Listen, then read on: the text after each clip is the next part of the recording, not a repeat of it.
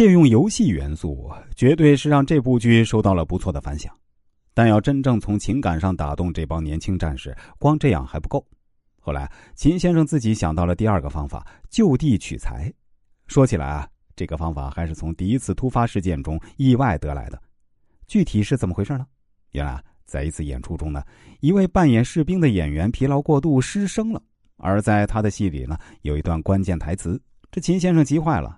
为了救场啊，他灵机一动，从当地部队中找一位真正的士兵代替演员上场。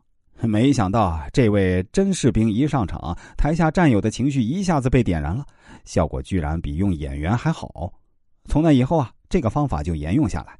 每到一个部队演出，他们都会找当地部队真正的士兵本色出演。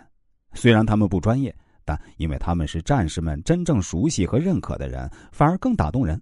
你看，这是不是有点像真人秀节目操作的手法？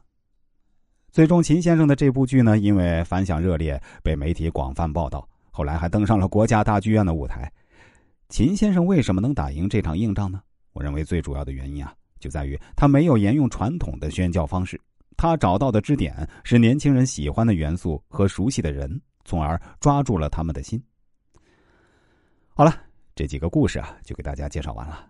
在这些故事中啊，我给顾客所讲到的破局的诀窍，其实就是懂得利用杠杆思维。在小小的关键点上发力，最终解决了大大的难题。那么，关键点到底该从哪里找呢？我认为，那就是从同理心中去找。孙先生是感受到患者排队的痛点，我帮助他找到了快速提升医院声誉的办法。我帮助林先生摸准了领导和教练最关切的难题，从而打通了推广足球大数据系统的路径。而秦先生呢？我建议他从年轻士兵的情感共鸣中找到激发他们的方式，所以大家看，那些难题表面上看起来都是具体的事儿，但是破解他们的捷径，其实却往往藏在人心当中。通过这三个故事，我希望大家在自己的生活和工作中也能够得到一些启发。当然，如果您自己本人在人生中有任何的迷茫或者疑问，我都非常欢迎您找我前来咨询。我会尽我所学，尽我所能来帮助您。确实有很多朋友在找到我的时候对我说：“一开始啊，他们没抱太大的希望，只是想着死马当成活马医呀。没想到经过我的点拨和建议后呢，居然还起到了意想不到的效果。